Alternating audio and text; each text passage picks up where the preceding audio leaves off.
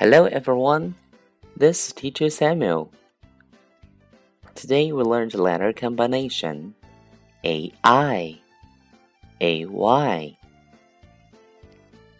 A I, and A Y. Make the sounds. A, A. And we also learned the new words rain, er, ain, rain, d, a, day, m, a, may, may. So that's all for today. See you next time.